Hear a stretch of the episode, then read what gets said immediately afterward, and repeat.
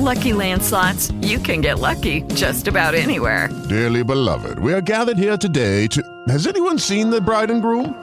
Sorry, sorry, we're here. We were getting lucky in the limo and we lost track of time. No, Lucky Land Casino, with cash prizes that add up quicker than a guest registry. In that case, I pronounce you lucky. Play for free at LuckyLandSlots.com. Daily bonuses are waiting. No purchase necessary. Void were prohibited by law. 18 plus. Terms and conditions apply. See website for details.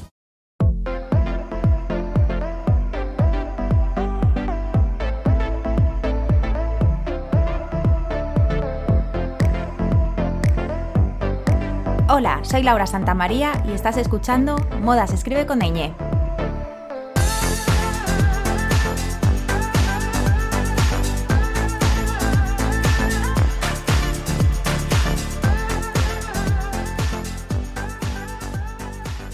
Trasladémonos por un momento a finales de los años 40. Trasladémonos por un momento a París. Matt y Doña Julia, nuestras protagonistas de hoy, se verán envueltas en una trama de espías, amor y alta costura en la propia Casa Valenciaga. Hoy charlo con José Luis Diez Garde, más conocido como Smoking Room, autor de esta novela homenaje a la alta costura y a uno de nuestros grandes genios. Amantes de la lectura y de la moda, este es vuestro programa.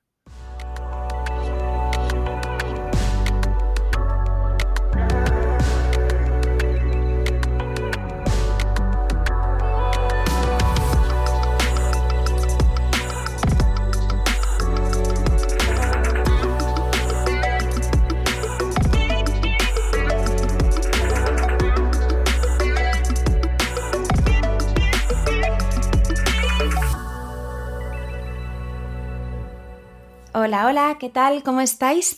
Bueno, espero que todo bien por aquí, eh, una semana más, al otro lado que estéis todos bien em, y con ganas de hablar de moda. Una semana más, un lunes más, estamos aquí y hoy, bueno, hoy eh, programa para los amantes de la lectura y también de la moda, o sea, esas dos cositas unidas, pues hoy estáis de enhorabuena porque le vamos a volver a dedicar el programa a, a un libro, en este caso es una novela, pero ya veréis que mezcla ficción, realidad, moda, está muy chula. Em, y bueno, pues tengo la suerte de poder estar hoy hablando con el autor de, esta novela, de este libro. Él es eh, José Luis Díez Garde, igual le conocéis eh, mejor por Smoking Room, es eh, el nombre de un blog que él tiene de moda masculina, que luego hablaremos también. Y bueno, así también le podéis encontrar en redes sociales, Smoking Room. Em, pero bueno, José es periodista especializado en moda, belleza, lujo y estilo de vida. Tiene un currículum extensísimo, lo voy a intentar resumir como siempre hago, porque ha trabajado em, para un montón de revistas como La Fashion, GQ, Vanity Fair, etc.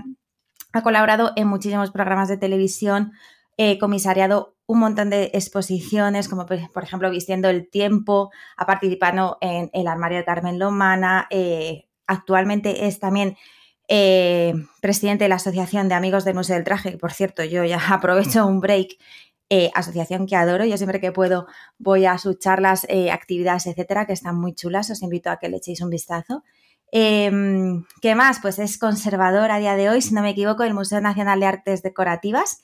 Y, y bueno, pues mil cosas. El blog, como os digo, o sea, su vida es la moda, y la comunicación. Y entonces ha decidido eh, pues escribir una novela que, eh, que, es lo que nos ha traído hoy aquí, que es Aquel verano en París, y de la que yo un día así viéndolo por redes sociales, no sé cómo llegué a ella, creo que me, por Instagram o, no sé dónde lo vi, y dije, uy, esta novela, a ver, espera.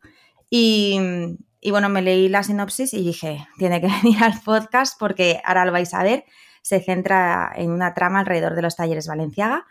Así que sin más, yo me callo. Hola José Luis, ¿qué tal? ¿Qué tal? Muy buenas.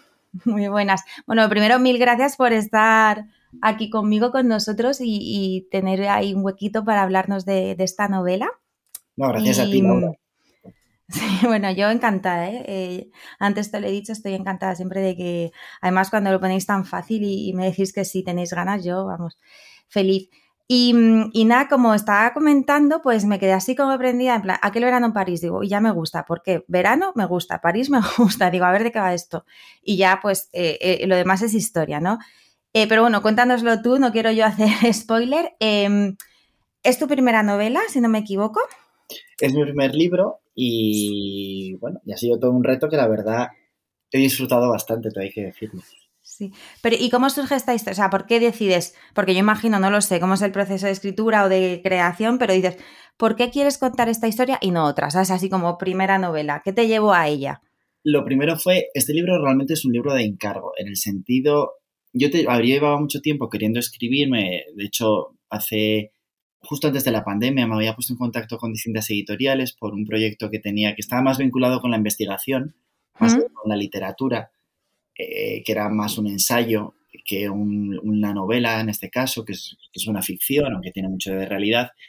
Y bueno, cosas del azar, eh, estamos en, en 2020, pues en 2020, a principios más o menos a lo mejor marzo, abril, mayo, no, no recuerdo ¿Sí? exactamente la fecha, de 2022 se pusieron en contacto conmigo para encargarme este proyecto. Lo, lo que en un primer momento quería ser era una, una biografía de Valenciaga. Pero yo les comenté que a mí me daba mucho respeto o me, me parecía un proyecto inabarcable, por lo menos por mi parte, el, el, poner a hablar a Cristóbal Valenciaga. A mí mm. poner a hablar a una persona de la que se tienen referencias o que es un personaje y que hay gente que la conoce y que hay gente que puede saber cómo realmente hablaba ese personaje, me daba cierto pavor en ese sentido, que quizá es, que puede ser que sea también un, un pecado de un primer, de un autor novel, porque sí que lo vi sí. con, más cosas que me podían dar un poquito más de miedo a hacer, como era despegarme de, de la realidad. Pero bueno, eh, yo cuando me llega esta propuesta, eh, lo que le doy una vuelta y lo que les propongo es ir un paso más allá, o lo que a mí me parecía que era ir un paso más allá. Tenemos una información, sabemos qué pasaba en la Casa Valenciaga, sabemos cómo funcionaba la Casa Valenciaga sí. Y, y, sabemos muchas cosas del propio Valenciaga, o por lo menos sabemos unas cuantas. Entonces, mi idea fue, yo a lo largo de los diversos de las diversas investigaciones que he hecho para el Museo del Traje, para el modelo del mes, ¿Mm? una historia que es algo que sucede en la novela que a mí me parecía que tenía que salir, que, que quedaba para una novela, para una película o quedaba para, para contar y que podía tener mucho interés a su alrededor. Entonces dije, bueno, sucede en un momento en el que están sucediendo cosas importantes en la Casa Valenciaga. Esto, sí. la novela, aunque es un verano, como tú bien has dicho, ¿no? aquel verano en París sucede durante, sobre todo el mes de agosto, ¿Mm? eh, concentra varios años de la alta costura. Concentra sobre todo desde el nacimiento del New Look, en febrero de 1947, hasta más o menos 1950, 51, 52. O sea, hay Mm. cosas que suceden que realmente no suceden más o menos en el año 49, que es cuando hipotéticamente se desarrollaría la novela, pero Mm. un, año, un año un poco falso. Entonces decía, jo, si concentramos todo esto, podemos contar muchas cosas de la Casa Valenciaga, pero podemos también contar muchas cosas del pro- de lo que está sucediendo en, en la alta costura de París en ese momento. Porque no es el momento tan brillante como la gente se cree, es un momento donde acaba de nacer el New Look, con lo cual París está revolucionada, pero a la vez muchas veces nos olvidamos que París es una ciudad que se estaba recuperando todavía de, de la guerra eh, mundial.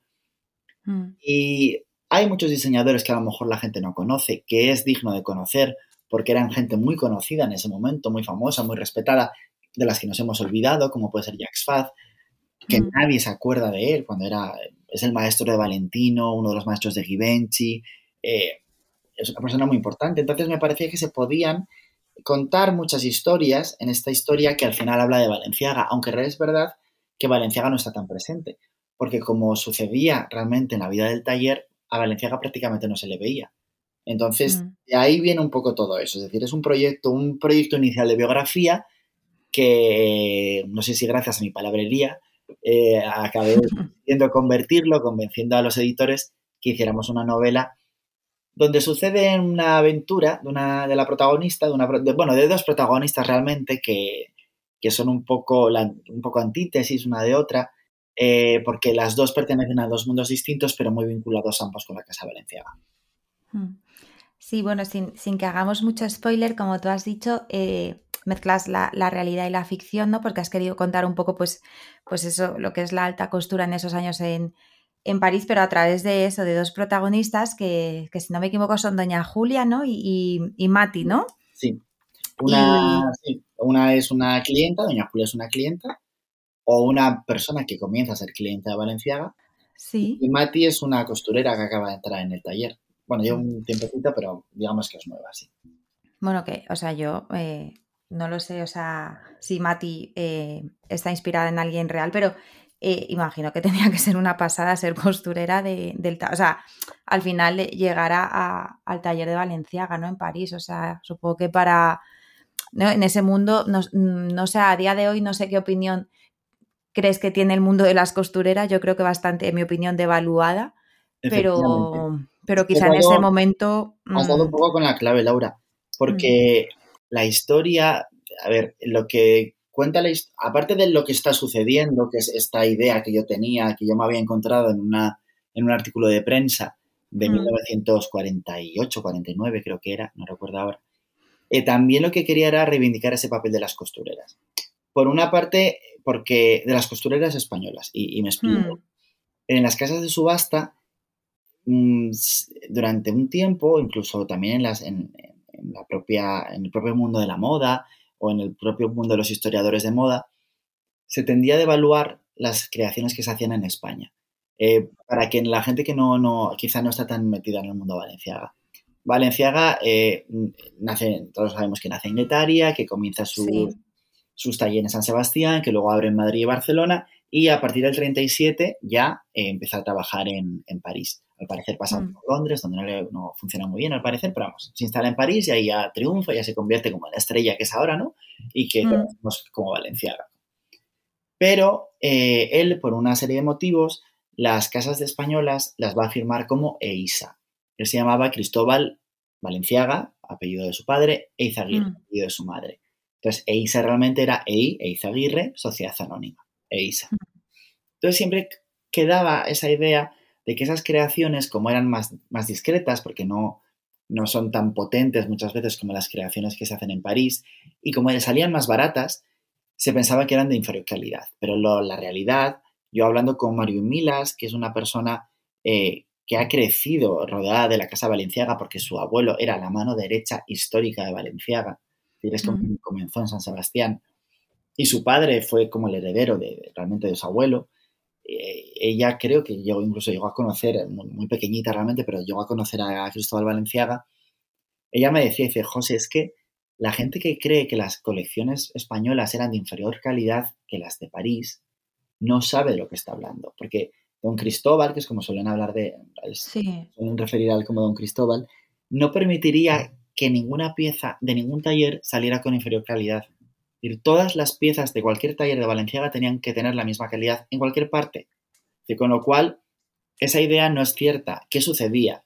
Sucedía que, las, que efectivamente la clientela española era más conservadora que la parisina y que el salario de las españolas era inferior al salario francés, con lo cual el coste era mucho, muy inferior en las prendas de, de Valenciaga. Y por eso muchas actrices, cuando estaban en París o cuando ven- venían a, a rodar a, a España, se hacían los modelos en Valenciaga en España, en EISA, porque les salía mucho más barato. Pero no por la calidad, sino porque es que el, el precio era más barato por, por, esa, por esas eh, cuestiones, sobre todo por la cuestión del salario de las costureras. Entonces era esa idea de decir, oye, hay que reivindicar que aquí estas chicas eh, estaban al mismo nivel. Y no solamente eso, sino que esto, la historia de, de aquel verano en París surge también porque es cierto, es decir, las costureras españolas en verano viajaban a París, Ah, porque en, en Madrid, sobre todo, el ritmo de trabajo bajaba, no tanto en San Sebastián, pero el ritmo de trabajo bajaba bastante. Lo que hacían era las enviaban a París para que apoyaran a las costureras parisinas para hacer la colección que se presentaba en septiembre. Entonces, claro, es esa idea de decir, no puede ser inferior calidad cuando se las cogían y se las llevaban a París. Y no solamente Mm. eso, eh, cuando están cugués o cuando está eh, húngaro, los mandan un año prácticamente a Madrid a aprender a, coser y a aprender la técnica valenciaga. Es decir, el propio Valenciaga, de alguna manera, casi que sí reconocía que las españolas eran las mejores, mejor que las parisinas. Y por eso los mandaba a, a Madrid, que era donde les iban a enseñar a la perfección. Y al propio Givenchy, creo que también, y a Oscar de la Renta, los manda a Madrid. Empezar. No, perdón, a Givenchy creo que las coge, no sé si son las Carricci, las coge de Madrid y se las trae a París para que le enseñen a Givenchy. Con lo cual, había que re- reivindicar el papel de unas mujeres cuyo trabajo era excepcional. Bueno, es que de eso va un poco este podcast, ¿eh? de, de por qué, o sea, yo creo que, que lo, lo, hice un poco por eso siempre lo digo, o sea, porque si se llama España suena peor.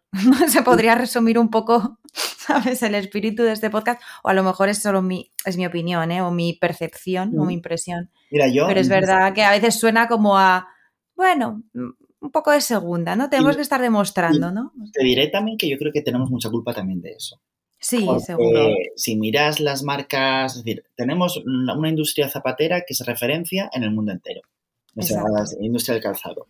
Hmm. Pero luego ves el nombre de las marcas y muchas de ellas tienen nombres italianos. Sí. ¿Por qué? Pues porque vendía Mars y era más fácil vender, colocar algo siendo italiano que ponerte a luchar el nombre español y reivindicar el nombre español. Entonces nosotros mismos nos hemos entregado. With lucky landslots, you can get lucky just about anywhere. Dearly beloved, we are gathered here today to. Has anyone seen the bride and groom?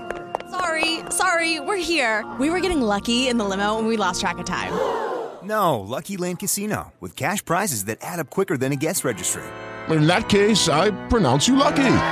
Play for free at LuckyLandSlots.com. Daily bonuses are waiting. No purchase necessary. Void were prohibited by law. 18 plus. Terms and conditions apply. See website for details. Okay, round two. Name something that's not boring. A laundry. Ooh, a book club. Computer solitaire. Huh? Ah, oh, sorry. We were looking for Chumba Casino. That's right. ChumbaCasino.com has over 100 casino style games. Join today and play for free for your chance to redeem some serious prizes. ChumbaCasino.com. No purchase necessary. Full prohibited by law. 18 plus terms and conditions apply. See website for details.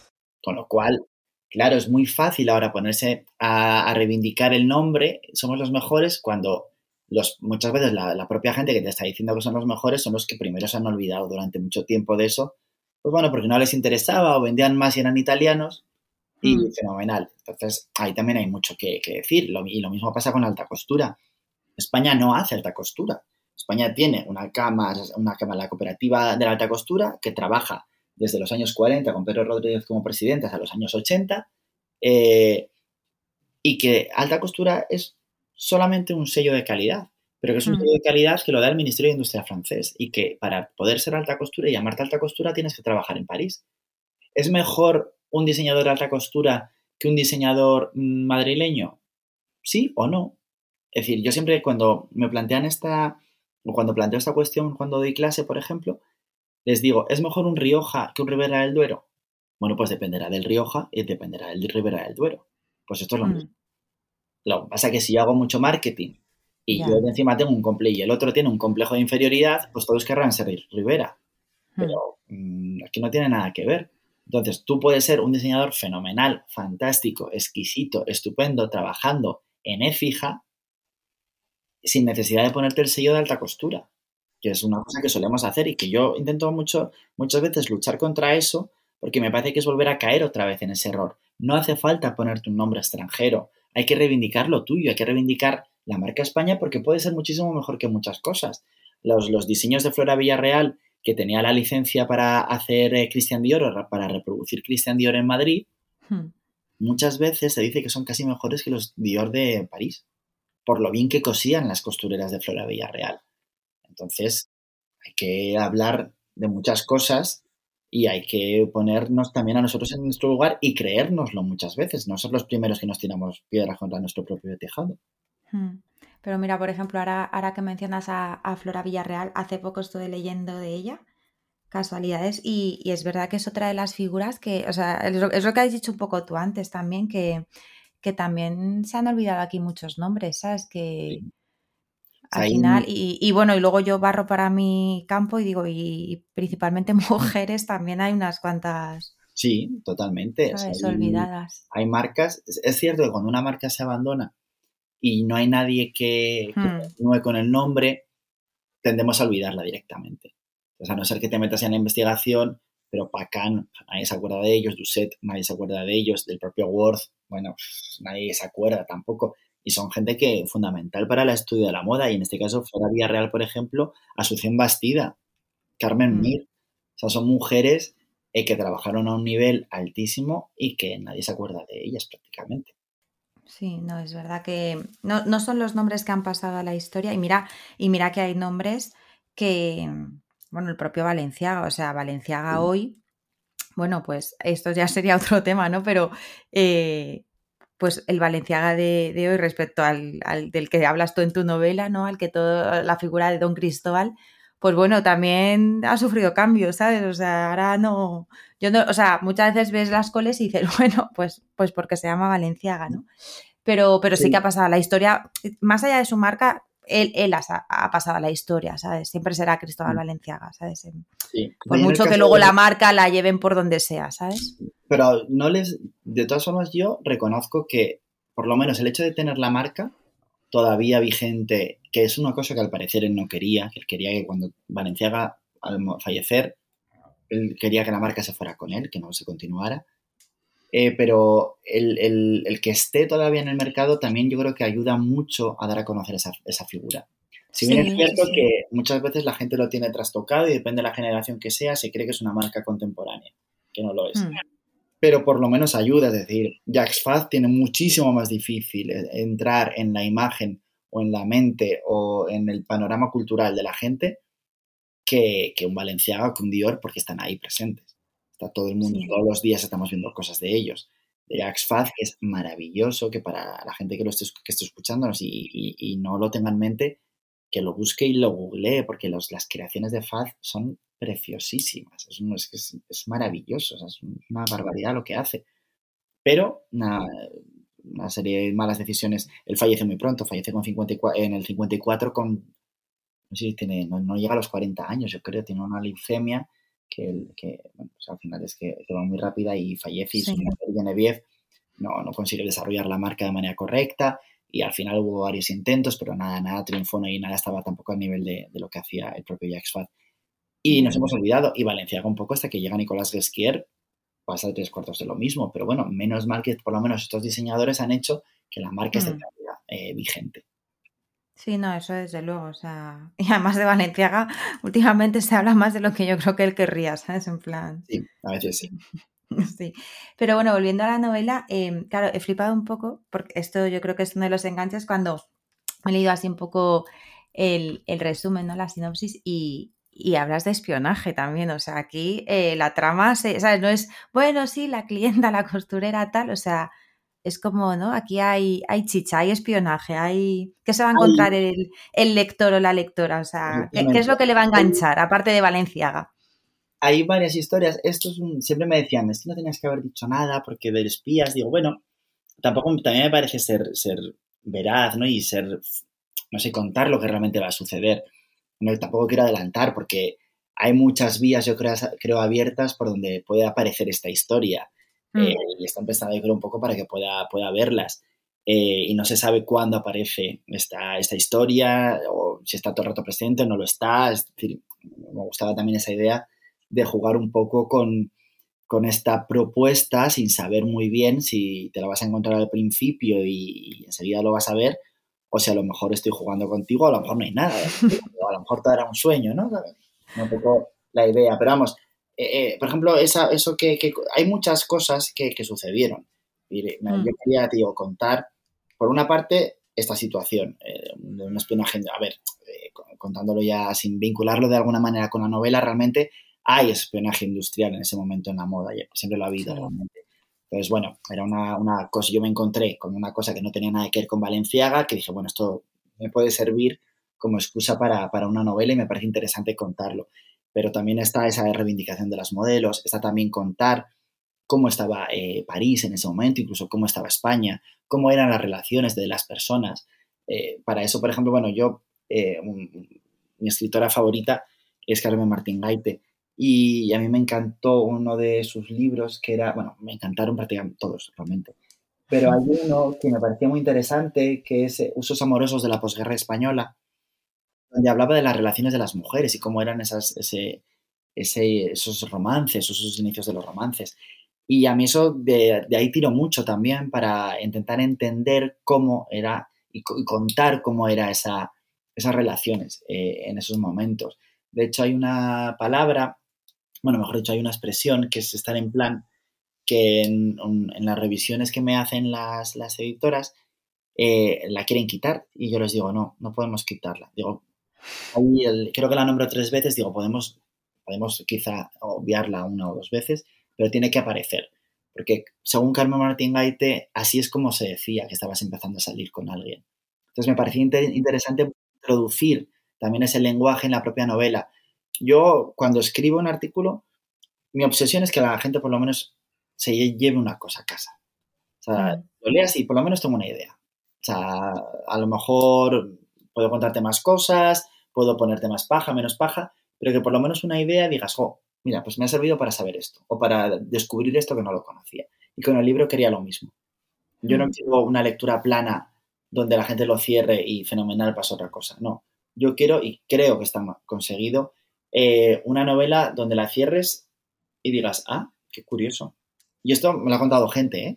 Mi padre, por Mm. ejemplo, me decía, yo les prohibí, eh, bueno, no les prohibí, no les, mi padre decía, eh, leer el libro antes y dije que, vamos, hasta que no estuviera publicado no, no lo iba a leer.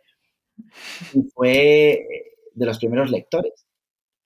Y me dijo, ah, oye, pues la verdad que no tenía ni idea ni me podía imaginar las pruebas que había que hacer para un vestido de alta costura. Jo, pues, oye, eh, vaya, qué curioso. Y digo, bueno, pues si te has quedado con eso, ya estoy contento, porque ya he conseguido que sepas por qué cuestan las cosas, por ejemplo, y qué es lo que, lo que a la costura, y, y, bueno, ya no solo a la costura, a la costura, no a la alta costura, efectivamente, porque la costura tiene un proceso y porque la costura tiene un precio, porque son una serie de pruebas, hay que mirar las cosas, es mucha gente trabajando, eh, los talleres están organizados de una manera perfecta, hay que tener en cuenta que la indumentaria ha sido la empresa, la, la industria más importante o la, la, textil de toda la historia de la humanidad. Entonces, es una, podemos muchas veces eh, pensar que hablamos de trapitos y que hablamos de, eh, de ropitas y de modas. Estamos hablando de la, de la industria más importante de la historia de la humanidad. Que la revolución industrial se aplicó a la, a la industria textil porque había que conseguir abaratar esos precios. Hmm. Y son máquinas de producción que sea el taller muy bueno o, o, o muy pequeño, deben, deberían por lo menos estar perfectamente organizados. Y en los 40, 50 talleres que eran perfectamente organizados, con cada persona tenía su función, con unas carreras que son dificilísimas. Estamos hablando que un sastre puede tener 10 años mínimo de formación para realmente poder considerarlo como sastre. Son profesiones muy complicadas y que cortar una tela no lo hace una persona cualquiera, parece una tontería. No. Es el proceso más complicado. Entonces, eh, que a lo mejor alguien, un, un outsider, eh, pueden entenderlo, pero que realmente son cosas muy complicadas y muy artesanales y que tienen un valor, sobre todo si se hace de manera manual, muy importante. Entonces, yo quería eh, tener eso y plantear eso en la novela. La verdad es que sí, que a veces eh, lo que hay detrás de cada prenda es el gran desconocido. Pero bueno, eh, hemos hablado de las costureras, ahora has mencionado los sastres, es verdad que son profesiones que a veces además desde aquí siempre reivindicamos un poco el poner el, en valor esas profesiones y, bueno, pues eh, al final la, técnica, la artesanía, ¿no? Yo no sé si, porque en, uno de los, o sea, leyéndome así un poco las portadas del libro, un poco haciendo los deberes, eh, había una frase así como el desfile de Valenciaga que cambió la historia de la moda, ¿no? Y aprovechando esta frase te quería yo preguntar en, lo referente a la moda, aparte de lo que ya hemos comentado de las costureras y demás, si tú echabas a día de hoy algo en falta, o sea, no sé si eres un nostálgico de la moda, si, no sé, la atmósfera de esos años, eh, cómo se vestía la gente en la, calle, o sea, en el día a día, no sé si mmm, ves la moda con nostalgia o, si dices, no, pues creo que la moda debe avanzar y lo que me interesa es eh, cómo nos vestiremos los próximos 10 años o no sé, no sé si echas en falta algo. No, yo realmente no tiendo, puedo mirar al, pasado y, disfrutar estéticamente de cómo era. Eso es verdad y es verdad que hay momentos donde la gente viste muy bien. Pero creo que la moda al final lo que tiene de interesante es ver cómo responde a, a, a, la sociedad, porque al final la moda realmente es el sector que primero recoge una transformación social. Hmm, Cuando Cierto. estamos en los años 60 y, y, la, y, estamos en mayor 68, se están, que al parecer no era cierto, pero vamos, se están quemando los sujetadores. eh, aparece la minifalda antes que pase nada, antes de que suceda cualquier cosa, la minifalda ya se ha cortado. Eh, todo el tema es decir, cuando en los 80, eh, o bueno, en los 70, cuando España sale el franquismo, nos encontramos con un cine que lo que hace es quitar la moda, ¿no? Presentar a la mujer desnuda. Entonces está todo el rato ahí como muy presente. Eh, eso es lo que me parece muy interesante de la moda. Como, bueno, pues hoy en día vemos cómo las redes sociales han facilitado el acceso a la moda, a las tendencias, a que la gente se preocupe y a ver cómo decir, yo cuando voy por la calle me voy fijando, yo por lo menos tengo ese defecto, y veo y me gusta mucho ver cómo van las tribus urbanas, cómo funcionan, eh, qué es lo que se está llevando, cómo es la silueta que se está marcando, eh, cómo son los roles que acompañan a esas, a esa, a esas, eh, a esas siluetas, a esas formas, a esas maneras de vestir. Eso es lo que me parece súper interesante. Te podrá gustar más o menos, efectivamente, pero me parece que eso dice mucho. O sea, y eso es muy interesante. A mí es lo que más me, interesa de la moda realmente. Mm, sí, o sea, la, moda somos nosotros y nosotras, o sea, somos la sociedad. O sea, eh, puedes estudiar las sociedades eh, estudiando la moda, o sea. Es que es como la puedes estudiar, porque la, mm. vas a encontrar. Eh, a mí me gusta mucho, una amiga mía, Marta Blanco, decía, pues siempre me dice, hablamos muchas veces de moda y de, como con un punto muy intelectual insoportable. Y siempre hablamos en plan, jo, pues esto no hay una mayor falacia casi casi que sobre gustos no hay nada escrito. Que no hay nada escrito, te puedo enseñar bibliotecas escritas y sobre cómo hay que vestir, cómo hay que hacer, cómo te, se tienes que comportar. Digo, si sobre algo se ha escrito a la hora de, de, relaciones sociales, es sobre el gusto, porque nos ha obsesionado durante toda la vida. Entonces no es cierto eso de todo vale, no, sea, sí, nos puede valer todo, pero nos ha obsesionado. Eh, yo ahora mismo estoy eh, aquí, tengo al lado la biblioteca, que tengo una biblioteca de moda, eh, y puedo empezar a ver desde lo que está escribiendo Balzac, a uno sobre protocolo, a el hmm. de la moda, es decir, tengo un montón de libros que lo que están diciendo es cómo te tienes que comportar. Entonces, With lucky landslots, you can get lucky just about anywhere. Dearly beloved, we are gathered here today to. Has anyone seen the bride and groom? Sorry, sorry, we're here. We were getting lucky in the limo and we lost track of time. No, Lucky Land Casino, with cash prizes that add up quicker than a guest registry. In that case, I pronounce you lucky. Play for free at LuckyLandSlots.com. Daily bonuses are waiting. No purchase necessary. Void were prohibited by law. 18 plus. Terms and conditions apply. See website for details. Dale más potencia a tu primavera con The Home Depot. Obtén una potencia similar a la de la gasolina para podar, recortar y soplar con el sistema OnePlus de 18 voltios de Ryobi desde solo 89 dólares. Potencia para podar un tercio de un acre con una carga. Potencia para recortar el césped que dura hasta dos horas. Y fuerza de soplado de 110 millas por hora. Todo con una batería intercambiable. Llévate el sistema inalámbrico OnePlus de 18 voltios de Ryobi. Solo en The Home Depot. Haces más. Logras más. No es cierto, que sobre gustos no nada escrito. Nada más lejos de la realidad. Sí, hay, hay, mucho escrito. Sí, tenemos eh, biblioteca de moda, desde luego, para los amantes de, la lectura, de la escritura, de la moda, y tal. Em, sí, y bueno, y al final de las lo que eran las maneras, ¿no? O sea, Efectivamente. Un poco las costumbres, las. Un poco. Sí, yo tengo algún tratado de esos y, está súper interesante, la verdad, el de Balzac, por ejemplo. Em, está interesante ver, además es eso, yo que a mí, aparte de la moda, me, gusta la historia desde pequeña, era de mis asignaturas favoritas, pues es un poco así, e ir, viendo cómo, me encantaba esta parte de, de, cuando llegábamos a analizar cómo se vestía la gente de cada, de cada momento, porque es verdad que, que te da mucha información, o sea, es, es muy guay. Yo no sé si, mm, aparte Valenciaga, que, entiendo que, bueno, que es uno de tus referentes, obviamente, además este, este libro al final es un homenaje también a él.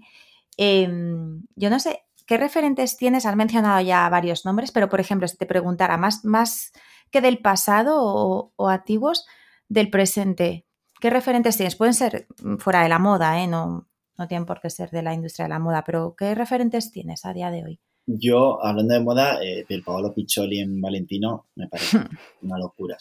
creo que es maravilloso el discurso, la propuesta y desde mi punto de vista ha mejorado incluso el propio Valentino Garavani. Hmm. De lejos. lo que, lo que Es muy guay. me parece impresionante. Y tampoco me considero una persona muy de referentes, te diré. ¿eh?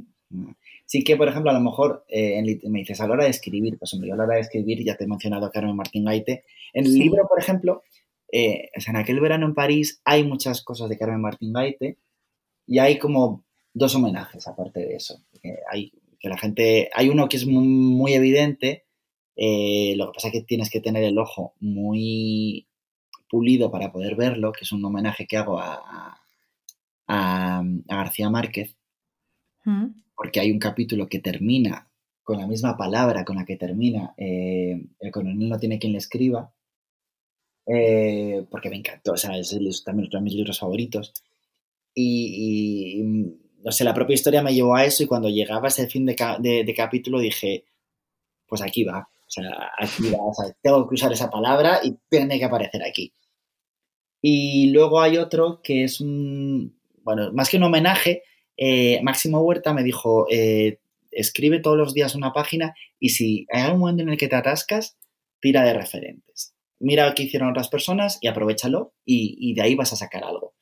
Y efectivamente, ahí hay una cosa que sucede también en la novela que ya la tenía yo guardada, porque leyendo para, no solamente me documenté en moda, que ya tenía cosas hechas, sino también me documenté, me intenté documentar mucho en cómo escribir, que bueno, ya lo Mm. tenía más o menos de la carrera, pero vamos, quise refrescar muchas cosas, y también ver cómo an- algunos autores, bueno, eh, transitaban, ¿no? Por este mundo eh, de esta literatura que tampoco es una literatura de espionaje, ni es, una litera- ni es un libro de novela negra, pero bueno, va un poco por ahí, ¿no? Y había un, no me acuerdo del título, pero vamos, es un libro de Agatha Christie, eh, de las novelas de Mr. Mrs. Marple, y, y había una cosa que cuando lo leí dije, yo esto lo tengo que usar en algún momento, de alguna u otra manera. Entonces hay una cosita que sucede que está inspirado, más o menos, eh, o que por lo menos bebe de esta cosa que sucede en el hotel, así no me acuerdo cómo se llama, es el hotel, lo tengo que lo tenía que buscar, eh, de Agatha Christie. Y ahí hay como un pequeño homenaje. Bueno, pues o sea, estas dos pequeñas cositas que has mencionado de la palabra y, y este pequeño homenaje a, a Agatha Christie, sí, yo invito a que cuando publiquemos el programa, eh, oye, si alguien lo ha descubierto y me lo quiere, yo lo comparto por stories, me lo quiere contar, que además... El- el Bertram es la novela donde yo cojo unas cositas de Agatha Christie para, para plasmarlo, en el- para, bueno, para aprovecharlo para una cosa que, que, tenía que suceder antes o después en el libro y lo cojo ahí del Hotel Ber- Bertram. Bueno, pues a ver si, a ver si alguien se da cuenta. Oye, yo, además que tenemos unos seguidores del podcast muy activos, la verdad, que siempre me están escribiendo por un montón de cosas. Así que, oye, si alguno me quiere escribir, oye, pues ya me he leído el libro, o me lo voy a leer, o me lo estoy leyendo, pues yo encantada y así lo, lo vamos compartiendo. Y oye, eh, hacemos ahí un poco de, de coloquio y de charla alrededor del libro, también en Instagram. Em, y, y ya está, y vamos hablando de él. Em, te, iba, te iba a preguntar, porque claro, al principio eh, o sea, el programa se centraba en el libro, pero yo he dicho, hombre, ya que tengo conmigo a José Luis, que ha hecho un montón de cosas más, digo yo, me voy a aprovechar, porque claro, yo a ti te conocía, no como José Luis, que ahora ha escrito este libro del que hoy estamos hablando aquí, sino como Smoking Room, claro, Sí. tú, tú, como tu perfil en, en redes sociales, ¿no? Y bueno, de la época de los blogs, que claro, yo esto yo lo he vivido, yo no sé si a lo mejor alguien de los que nos esté oyendo dice los blogs, Sí, sí, pero mm, claro, sí, no tienen tanto, tantos años, pero es que esto ha avanzado muchísimo. Em, pero bueno, como que uno de los grandes también hitos de tu carrera, aparte de las mil cosas que, que has hecho, que antes he intentado resumir muy, muy, muy, muy rápido, eh, fue el, el blog de moda masculina Smoking Room. Y, y es verdad que eh, casi siempre aquí en el podcast acabamos hablando de, bueno, par- parece que cuando hablamos de moda hablamos sobre todo de femenina o tal, y, pocas veces le dedicamos como el programa a la moda masculina, ¿no? Pero, ¿cómo definirías tú, te- te- ya que te tengo aquí, el estilo de los españoles, ¿no? Porque yo siempre, por ejemplo, a mi novio pobre, que si me oye me va a matar, eh, siempre digo, es que ¿dónde sacas partido? Claro, a ver, yo soy diseñadora, eh, o por mi trabajo pues tenemos que fijarnos, ¿no? Y viajar incluso y ver pues estilos de otros países, etcétera, ¿no? y, y al final los estilos están bastante marcados y definidos en según qué país o según qué ciudad, etcétera, ¿no? Y aquí en España, digo, pues no, no son mis favoritos, la verdad, eh, no me matéis. Eh, no sé cómo ves tú la, la, tónica general de los hombres. También tengo que decir una cosa, está cambiando, ¿eh? O sea, en mi opinión. Yo me acuerdo, fíjate, estudiando por la universidad, me fui un semestre a estudiar a Estados Unidos, a un pueblito cerca, bueno, al pueblo donde nació Cindy Crawford, radical. Oh, eh, pues, de la vida. Y, y, me acuerdo una vez estábamos comiendo en el comedor de la universidad y se nos acercaron unos americanos y en plan, sois españoles. Y nosotros, eso dice, es que por la manera que veis vestida tenía que, tenéis que ser españoles. Y yo, ah, vale. Eh, vale, pues muy bien. Eh, yo creo que sí que sí que tenemos un, un, estilo que, a ver, yo creo que es mejorable muchas veces. Sí que es cierto, yo me acuerdo una vez eh, entrevistando a The Sartorialist. Sí. Eh, me decía que a él lo que le fascinaba del estilo español era esa idea, esa mezcla de traje con barba. Y es verdad que el traje, si bien es cierto que sigue, está un poco está de capa caída y tuvo más un revival a lo mejor alrededor de 2010, pero bueno, así que encuentras mucha gente o bastantes hombres que lo cuidan mucho, también en función de si estás en el norte o estás en el sur, pero mm. lo disfrutan mucho y eso es eso es un gusto. Otros, en cambio, eh, mejor es que fueran en, vaqueros, pero no por nada, sino porque realmente no se manejan en el traje y se manejan mucho mejor en vaqueros. Entonces, muchas veces, es esa idea muchas veces de, pero ¿cómo voy a ir elegante? Y, es como, es que a lo mejor si te pones un traje vas peor que si vas con vaqueros, porque tienes mucho más rollo, lo llevas mucho mejor, lo defiendes, te lo crees. Hmm. Tiene, mucho, tiene mucho de historia. O sea, la historia personal eh, no se puede separar eh, de, de la manera en la que vistes. Y en España, pues yo muchas veces creo que hay muchas oportunidades perdidas. Hmm. Yo, a mí esto me pasa eh, algunas veces, eh, bueno, esto va a sonar súper pijo, pero eh, vas a la moraleja a tomar algo en los bares que están ahí, que están muy bien, hay que decirlo, porque es una zona muy tranquila. Y dices, joder, aquí toda esta gente que puede tener mucho dinero y iguales van vestidos, ¿sabes? En plan, qué aburrido.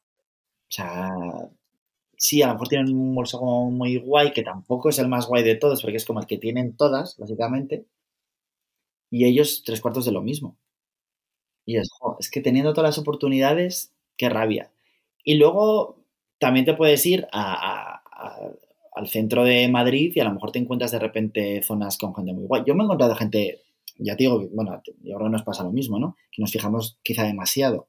Sí. Cómo va la gente pero me he encontrado gente muy interesante. Pero sí que es verdad que la norma común tendemos a intentar pasar, yo creo, un poquito desapercibidos.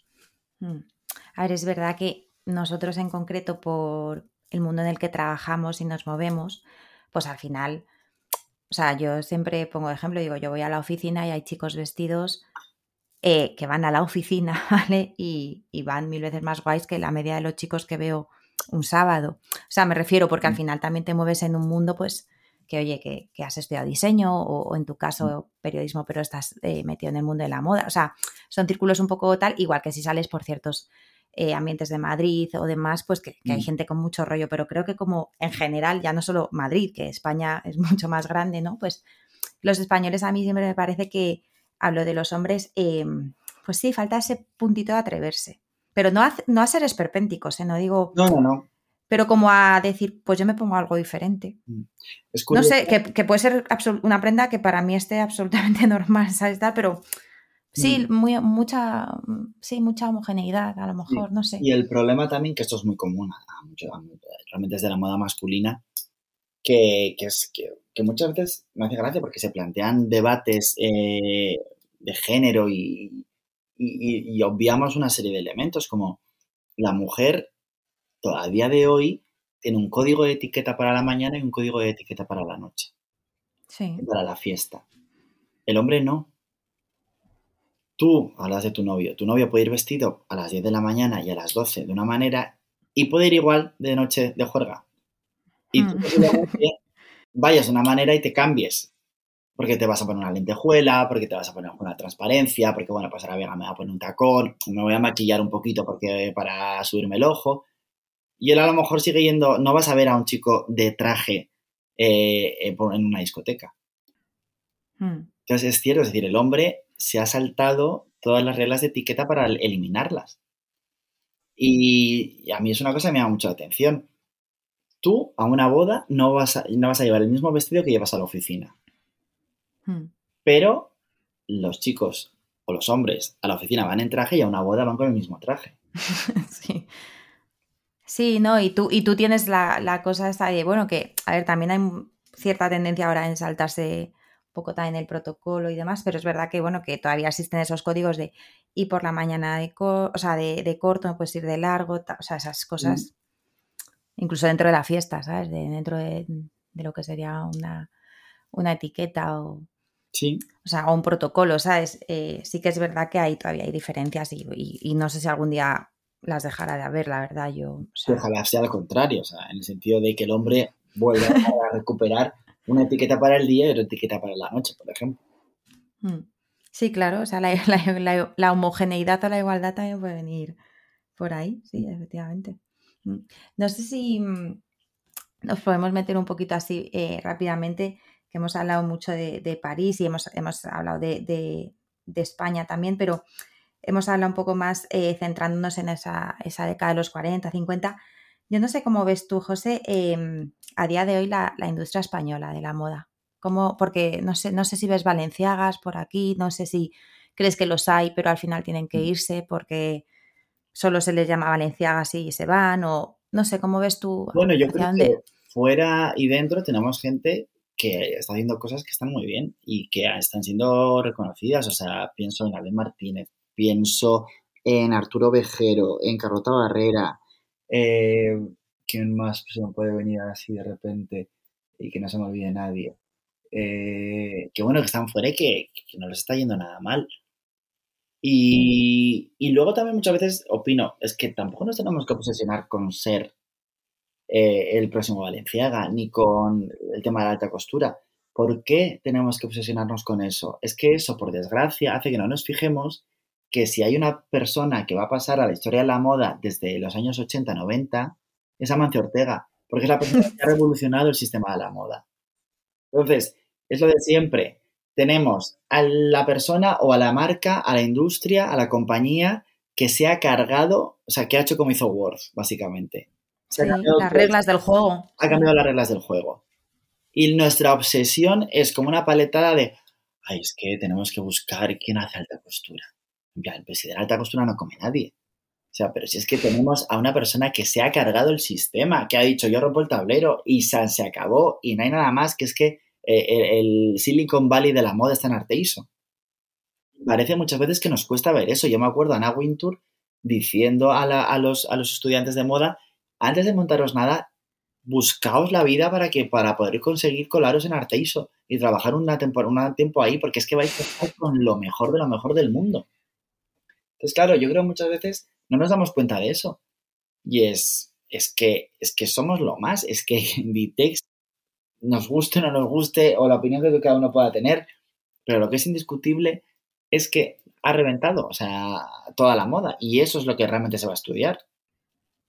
Sí, bueno, o sea, yo ya hace años que, que hice económicas, ya lo estu ah, o sea, ahí lo estudiaba a nivel empresarial, pero ya se estudiaba en la universidad hace unos cuantos años y supongo que incluso antes que yo, ¿sabes? O sea, eh, ya se estudiaba como a nivel empresa, ¿eh? como éxito, o sea, un caso de, de, desarrollo empresarial y sobre todo a nivel logístico y demás, brutal. O sea, y fíjate, hace años, o sea, si lo, lo, los que lo estén estudiando hoy en día ya no quiero ni imaginármelo, ¿sabes? Claro, entonces a mí muchas veces esa, esa pena que es como Sí, a ver, hay gente que hace cosas y que están muy bien, pero oye, que es que si hay una referencia en la moda mass market, ¿no? Es España. Es que España en mass market tiene Inditex, tiene Mango, eh, mm. tiene el grupo Tendam, que tenemos empresas súper potentes. Sí. Y ya sí, no te digo también, por ejemplo, de lo que es el centro comercial, que es que Corte Inglés, solo vendiendo en España y con una tienda en Portugal, es eh, una, pues que no sé si cómo estará ahora, pero hace cinco años era la tercera o segunda tercera empresa del mundo. Por delante de Mitsukoshi, por delante de Sears, por delante de Macy's, por delante de Lafayette, de Le Bon Marché. Era el corte inglés.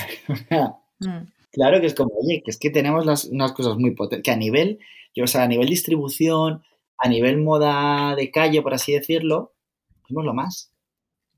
Diseño de no autor, como se suele decir. Bueno, o de, o de otro autor. o de otro autor. diseño de, de no, no, no, diseño de autor, digámoslo ahí. Que mm, sí, no es verdad, ¿eh? O sea, estoy de acuerdo contigo que a nivel lo que es eh, em, empresarial, o sea, industria, industria, no nombre y apellido igual, pero industria somos súper, o sea, súper potentes porque, porque es eso, que tenemos alguna de las empresas más fuertes del mundo, bueno, la más fuerte para empezar, Inditex, y, y luego hay otras como las que has mencionado que, que no están al nivel de Inditex, porque es que lo de Inditex ha sido, eh, pues eso, de estudiar en las universidades, pero, pero bueno, que solo se le pueden equiparar pues un H&M o, ¿sabes? O sea, Mm. otros grandes monstruos de, del, del, del, fast fashion, ¿no? De, del pretaporté. Mm. Pero, pero sí, o sea, al final es eso, que luego pues está eso, la moda de autor, ¿no? Que, que es verdad que cada vez tiene más, más acciones, más, ¿sabes? Eh, más apoyo también, ¿no? Pues eh, ACME, etcétera, ¿no? Todo lo que están haciendo para Mm. también, bueno, pues esa, esa moda, ese diseño de autor español, ponerle, ponerlo en valor, ¿sabes? Mm. Y, y, y también ayudarlo a incluso a internacionalizarlo, ¿sabes? Y a, No, si eso está a- fenomenal. O sea, lo que pasa es que a conocerlo fuera y... España nunca ha sabido realmente hacer ese mix. O sea, juntar autor con industria, ahí no es nuestro, no es nuestro trabajo porque no sabemos hacerlo. Históricamente no hemos sabido, es decir, en los 80-90 nos lo cargamos, eh, habíamos tenido la costura, pero la, con la cooperativa, y nos la cargamos a finales de los 70, principios de los 80, y luego no supimos deshacer el desarrollo industrial. Es así. Bueno, sí que supo Galicia, que es que al final Galicia es la que supo hacerlo, con, con Estlonia, por ejemplo, Sí. con Domínguez, con todos estos, son los que supieron realmente desarrollar y dar la campanada. Pero fuera de ahí ha costado mucho. Y te iba a preguntar, aprovechando que, que te tengo y ya digo, venga, última pregunta, ya le, le exprimo. Em, porque antes lo he mencionado así como, como rápido, pero, pero si no me equivoco, también trabajas en el Museo Nacional de Artes Decorativas. Sí. eh, que, que, bueno, y en el Museo del Traje, o sea, mil- yo, eh, Museo del Traje, siempre en todos los programas que sale, los recomiendo. Eh, tanto el modelo del mes, que yo soy muy friki de ir a ver el modelo del mes, todas las actividades, o sea, eh, también las actividades que hay para, por ejemplo, con las costureras, con las bordadoras, con- es que hay de todo, hay mil actividades, o sea, los miércoles, los jueves, los sábados por la mañana. Yo invito a todo el mundo que, bueno, es más fácil si estás en Madrid, obviamente, pero, pero a que disfrutes esas actividades porque además son gratuitas y de una calidad eh, enorme, o sea, es, algo que tenemos ahí y que hay que aprovechar. Pero bueno, aprovechando pues esta relación que tienes tú con los museos, con el arte, con todo esto, em, quería, hacía mucho ya que no tocábamos este tema y digo, pues hoy lo saco. ¿En algún punto es la moda arte para ti o es una industria? Yo creo que es ambas cosas. Eh, mm, sí, a lo mejor mm, te diría, más que arte, ¿tiene que la moda que estar en un museo? Sí. Para empezar, porque ha demostrado que funciona. Y esto se ve eh, viendo, por ejemplo, los eh, datos del Metropolitan Museum, que desde el año 74-75 creo que era, la exposición de Tutankamón era la más vista de- del museo, en la historia del museo, y desde 2018 o 2019, no me acuerdo, es Heavenly Bodies, que es una, eh, que es una exposición de moda. Y entre las 10 del, Metro- del Metropolitan, creo que estaba la de Alexander McQueen, creo que estaba la de China. O sea, las exposiciones de moda han colapsado todo y lo han copado todo. ¿Tiene que Hmm. estar la moda en un museo? Sí, efectivamente, tiene que estarlo. Demuéstrame que funciona muy bien. Que se lo digan, a, a- que se lo digan al Museo Nacional de Artes Decorativas como Loro Blahnik, que se lo digan al Museo Thyssen con Chanel, con Valenciaga, eh, con Tuni. La gente, a la gente le interesa. Es bonito y es, y, es bonito sobre todo, porque eso sí que es verdad que es una crítica que se puede hacer a muchas exposiciones de moda, es bonito sobre todo cuando da el salto y cuando explica lo que está sucediendo. No tanto, yo soy un poquito crítico con las exposiciones de moda cuadro, sé que funcionan muy bien, sé que a la gente les encanta, pero eso no cuenta nada, ni es ningún estudio de nada, ni nos está aportando nada. Un, solamente nos aporta un goce estético, pero goce estético no, no va a ningún sitio, no tiene luego, eh, no va más allá. Y me parece que es una oportunidad perdida, porque un goce estético es fantástico, sobre todo si le das luego un respaldo intelectual. Y ahí es donde está la gracia, y ahí es como se hace una exposición. Lo otro realmente es juntar piezas. hacer un armario. Entonces, eh, hay exposiciones que están muy interesantes y que cuentan muchas cosas y que nos ayuda a ver y entender, porque esas exposiciones te ayudan a entender una sociedad. Y ahí hay mucha tela que cortar, o sea, nunca mejor dicho. Eso que me parece interesante. La moda sí se tiene que conservar, sí, porque eso nos, con eso entendemos no solamente a la persona, sino también cómo se relaciona esa persona con su entorno. Entonces, tanto como arte, bueno, definir el arte también es tan complicado muchas veces, ¿no? Eh, pero tiene que estar en un museo, sí, tiene que estar en un museo. Sí, no, eh, o sea, completamente de acuerdo. Yo, o sea, yo además es que em, eh, son las exposiciones a las que más voy y sobre todo los últimos años también por mi carrera. O sea, Mm. las disfruto muchísimo. Es verdad que hay unas mejores que otras y, y que cuentan la historia que hay detrás y que cuando se des- te puedes acercar a un personaje, ¿sabes? De- Mm. o sea, eh, es verdad que, que creo que, que forman parte de la cultura, por supuesto. La moda, o sea, la moda no, no es bueno, la moda, no los trapitos, como tú mencionabas al principio. Sí, hacemos trapitos, tal. No, creo que es eh, cultura y, y la cultura normalmente pues está en las bibliotecas, está en los museos, está, ¿no? Y, y se debe conservar porque al final es un legado, es un legado Sí. sociológico y histórico. O sea, o sea, dentro de 100 años, pues oye, ¿sabes? Que, Y luego- que haya cosas también de ahora, ¿sabes? O sea, Y luego te diré también porque eh, ver un, es decir, por ejemplo, ahora mismo si vas al Reina Sofía, vas a tener que entender cosas y te van a tener que explicar mucho para entender una serie de autores. Y no tienes una experiencia diaria de eso. En la moda sí. En la moda posiblemente, aunque serás tú quien haga la pregunta. En plan, pero ¿y esto cómo te lo pones? ¿Y esto cómo se lleva? ¿Esto cuánto pesa? ¿Por qué? Porque tienes la experiencia diaria de llevarlo mm, y sabes lo que puede costar, lo que no puede costar, y te puedes plantear muchas preguntas delante de un vestido, porque es algo que está en tu día a día. Entonces eso es muy Mm. interesante, o yo por lo menos lo veo muy interesante, que la lectura de la, de la propia exposición de moda puede ser muy fácil por la gente, o puede ayudarle a preguntarse muchas cosas, cosa que a lo mejor ver una exposición sobre Joseph Boyce, pues a lo mejor hay gente que vea y se sale como ha entrado porque no ha conseguido entender nada. Porque le tienen que explicar tantísimo que no se atreven a hacer una pregunta. mm. Pero eh, en una exposición de moda, de repente ya dices, uy, me encantaría llevarlo. Y ahí estás, ya estás expresando algo. O dices, madre mía, esto tiene que ser complicadísimo. Llevar esto tiene que ser horrible, menuda noche, más que pesadilla de noche, ¿no? Y dices, joder, ¿esta gente cómo lo llevaba? ¿Pero cómo aguantaban? Y entonces ahí empiezas a indagar y empiezas a descubrir muchas cosas. Sí, es que quizás sea lo que, mm, lo- una de las cosas que puede diferenciar, por ejemplo, la moda de, yo que sé, de la escultura o de la pintura, ¿no? Que al final la moda es vivida. O sea, ¿no? O sea, al final una escultura no te la pones, o sea, la puedes tener en tu casa o, ¿no? La puedes admirar, la, la puedes entender, la puedes, ¿no? Pero la puedes sentir incluso, pero, pero es verdad que la moda, la moda cobra, cobra vida cuando la vives, ¿no? O sea, Mm. cuando, cuando la usas, ¿no? Pues De ahí también esa parte industrial, ¿no? O sea, esa parte de, ¿no? Pues, em, José, yo te quiero dar muchas las gracias. Eh, antes de que nos despidamos, em, te quiero preguntar, última pregunta, lo prometo. Eh, primera novela, Aquel verano en París, em, ¿va a ser la primera de muchas? O... Ah, ojalá. O sea, no lo sé, pero no lo sé, pero por lo menos a lo que sé como experiencia, me ha gustado mucho, eso es verdad. ¿Lo has disfrutado entonces esto de escribir? Eh, bueno, porque tú escribías mucho ya, pero escribir un libro. Sí, era otra cosa distinta, pero bueno, a mí me esquivan mucho los retos, entonces, adelante. Y si, si escribes, escribirás sobre moda, si escribes un segundo. Bueno, eh, tengo un pequeño talk que creo que no me atrevo a escribir si no controlo mucho sobre la materia de la que voy a escribir, con lo cual hay muchos boletos a que sí. para que escribas sobre moda.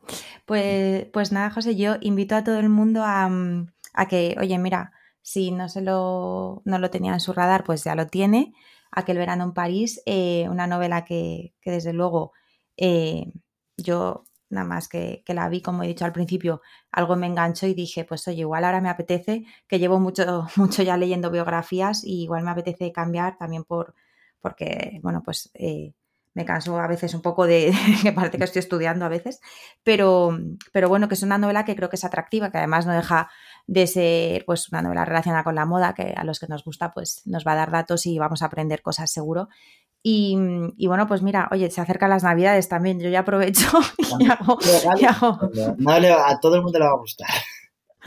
Oye, un buen... Yo, yo creo que un libro en general Sí. Siempre es un buen regalo. Yo soy de las que cuando veo una persona en el metro, que cojo el metro todos los días leyendo un libro, digo, o sea, es que me, me- me entra como, digo, o sea, ¿seré yo vieja o es que están las cosas cambiando muy rápido? Pero es que me entra un poco una especie de enamoramiento, ¿sabes? O sea, en plan, esta persona que no va mirando el móvil, que yo soy la primera que va, ¿eh? Mirando el móvil, pero... Y que, y que sobre todo gente joven leyendo un libro, yo de repente digo, eh, no está todo perdido porque, no sé, soy un poco analógica, pero, pero creo que un libro siempre como que es un buen regalo, ¿no? Entonces, bueno, pues mira, si alguien está dudando de, de qué comprarse, autorregalarse o regalar a alguien, pues eh, yo creo que esta novela eh, puede ser un buen regalo y si no, pues oye, para uno mismo, una misma, eh, la, la recomendamos desde aquí. Y, nada, yo te quería dar las gracias. Eres, tú sí que eres un libro abierto, la verdad. Y, y me ha encantado este ratito. Espero que sea el primer ratito de muchos. Y, y que, y que podamos seguir charlando en el futuro de, de moda o de si escribes otro libro o si, no sé, otra exposición, haces algo, pues venimos aquí lo contamos, porque, porque la verdad que es un gusto y no es peloteo hablar con gente que, que controla tanto de, de algo que, que en este caso a mí me gusta. Así que nada, José, mil, mil millones de gracias. Nada, gracias a ti, Laura. Y oye, hablando de esto, nosotros en Artes Decorativas hemos inaugurado Albies, que es una exposición que merece mucho la pena, que habla sobre moda. Bueno, no habla tanto sobre moda, habla sobre mujeres, diseño y vanguardia española, pero la moda tiene un papel muy importante en esta exposición.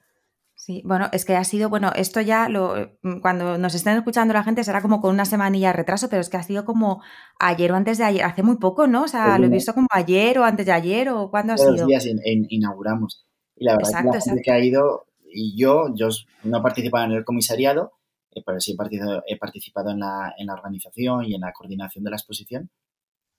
Yo estoy encantado. Hay unas artistas que yo no conocía que son una locura de bonita la obra que hacen, interesantes, de cómo ellas se relacionan entre ellas, eh, las cosas que proponen.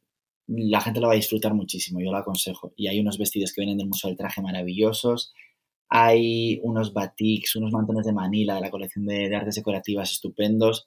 Y hay unas piezas que vienen del Reina Sofía, del Museo Sorolla, del Museo de Bellas Artes de Valencia, de la Fundación Zuloaga, que la gente en serio merece mucho la pena.